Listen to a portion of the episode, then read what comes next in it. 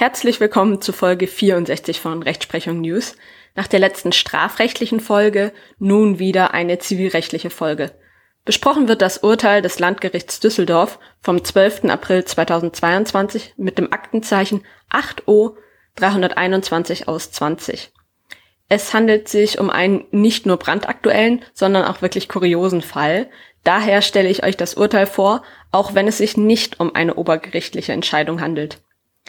Da aber auch die entscheidenden Streitpunkte des Falls im Bereich BGB AT und Kaufrecht liegen, eignet sich der Fall sehr gut für Klausuren, sei es im Studium, sei es als Teil einer Examensklausur. Zumal das Urteil aus Düsseldorf stammt und beim Prüfungsamt dort die meisten Klausuren somit erstellt werden, die auch regelmäßig an andere Bundesländer weitergegeben werden. Weil der Fall bizarr ist, ist es durchaus möglich, dass auch ein Klausurersteller auf das Urteil gestoßen ist und es als Vorlage nutzt. Kernaussage des Urteils ist, dass ein Rheinschiff wirksam über eBay ersteigert wurde, obwohl es im Binnenschiffsregister eingetragen ist.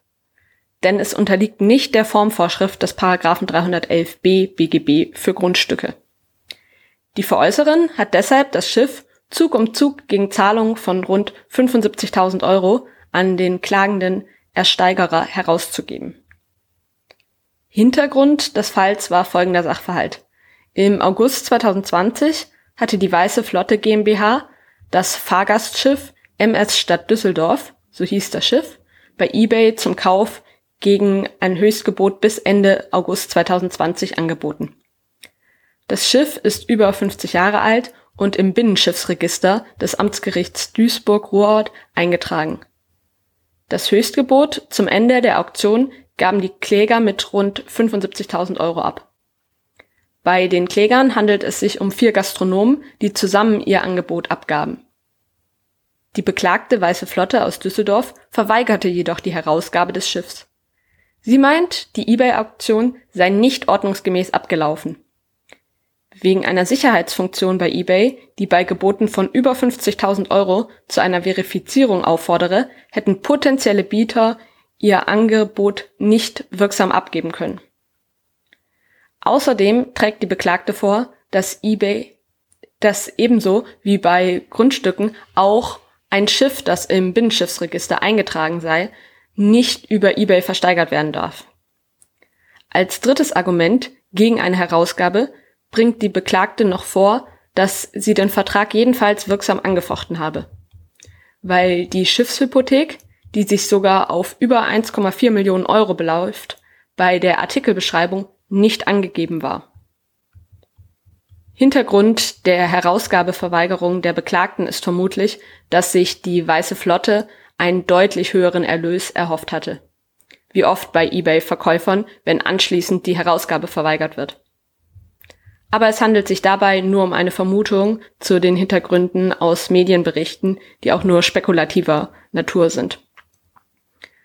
Das Landgericht Düsseldorf hält die Versteigerung bei eBay für wirksam allerdings und verurteilte deshalb die beklagte Weiße Flotte GmbH zur Herausgabe.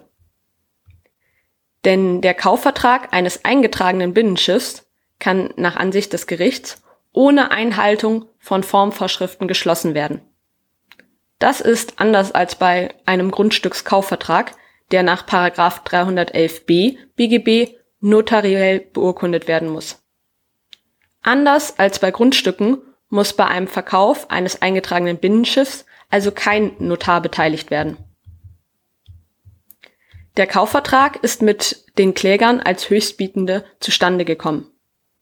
Wichtig ist, dass bei einem Verkauf über eBay die allgemeinen Vorschriften über das Zustandekommen von Verträgen gelten, also die Paragraphen 145 folgende BGB und nicht der Paragraph 156 BGB.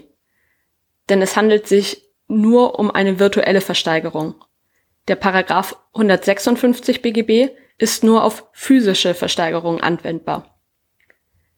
Deshalb kommt ein Kaufvertrag über, auf eBay durch Angebot und Annahme zustande. Ganz normal und eben nicht durch einen Zuschlag wie bei einer physischen Versteigerung, also einer solchen in Präsenz. Wie genau das Angebot und die Annahme auszulegen sind, ist etwas umstritten. Nach herrschender Meinung liegt das Angebot in dem Angebot durch den Verkäufer mit dem Höchstbietenden den Vertrag abzuschließen. Denn hier liegt schon ein Rechtsbindungswillen vor. Zwar stehen zu diesem Zeitpunkt weder der Kaufpreis noch der Käufer fest. Und bei diesen Elementen handelt es sich neben dem Kaufgegenstand, der aber feststeht, um die sogenannten Essentialia Negotii, also vertragswesentliche Elemente, die bei einem Kaufvertrag vorliegen müssen, damit ein wirksames Angebot vorliegt. Diese beiden Elemente, also der Kaufpreis und der Käufer, sind aber bestimmbar.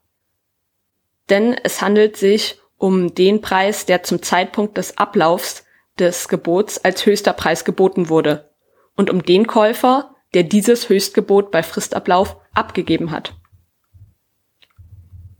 Die Annahme liegt in dem Höchstgebot bei Zeitablauf des eBay-Angebots. Alle eBay-Gebote sind Annahmen unter der aufschiebenden Bedingung, dass es sich um das Höchstgebot bei Fristablauf handelt. Wenn dann jemand ein höheres Angebot innerhalb der Frist der Auktion abgibt, wird die Annahme davor unwirksam, weil die Bedingung nicht mehr erfüllt werden kann. Nur das letzte Gebot innerhalb der Auktionsfrist wird zu einer wirksamen Annahme, weil nur bezüglich dessen die Bedingung eintritt. Alternativ konstruieren manche die Annahme unter einer auflösenden Bedingung jeweils. Das geht natürlich genauso. Die auflösenden Bedingungen wäre dann, dass innerhalb der Frist kein höheres Gebot abgegeben wird. Die AGB von eBay sind lediglich bei der Auslegung des Vertrages zu berücksichtigen.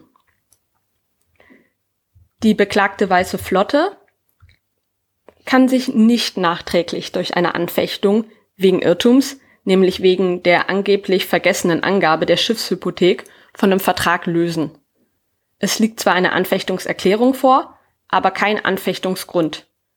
Denn sie selbst hatte die Angabe vergessen.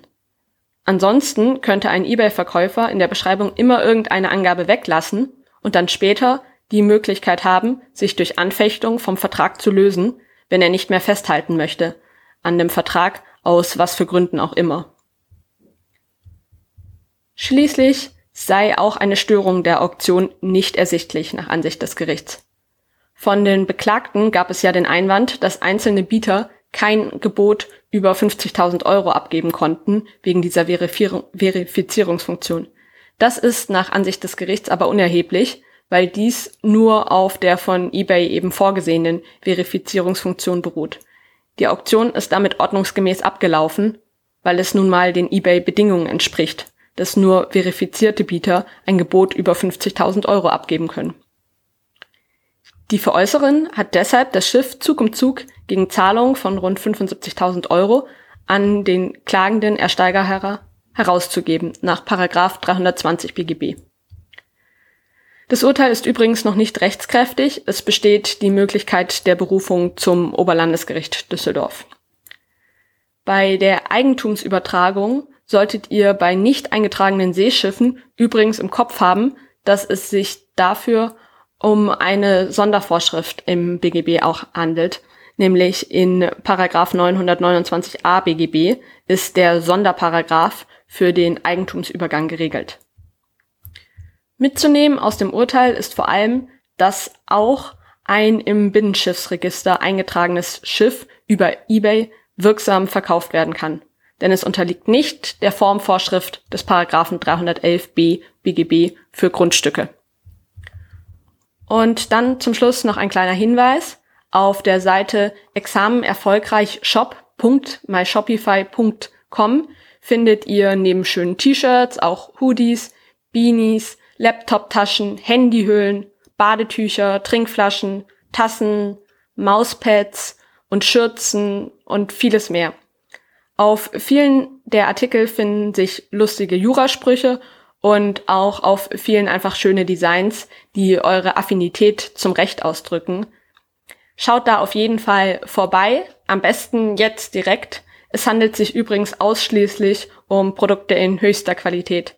Ein Link findet ihr in der Beschreibung zum Podcast und zu dieser Folge. Da der Podcast ja laufende Kosten hat, die ich bisher selbst getragen habe, hatte ich mich nun entschieden, dass ihr den Podcast auch unterstützen könnt, indem ihr euch dort bei dem Shop eine tolle Handyhülle, Laptoptasche oder was auch immer für euch oder als Geschenk für jemanden holt. Die Einnahmen gehen ausschließlich in die Kosten für den Podcast, also neben dem, was an den Materialkosten für T-Shirts, Tassen, den Steuern, den Serverkosten und so weiter übrig bleibt. Davon werden dann hier die Serverkosten für den Podcast gezahlt und das neue Mikrofon und so weiter. Wenn ihr also einen schönen Pulli euch holt, unterstützt ihr damit den Podcast auf die beste Art und Weise. Ich bedanke mich für eure Aufmerksamkeit und würde mich freuen, wenn ihr den Podcast auch weiterempfehlt. Damit helft ihr auch euren Freunden und bis bald.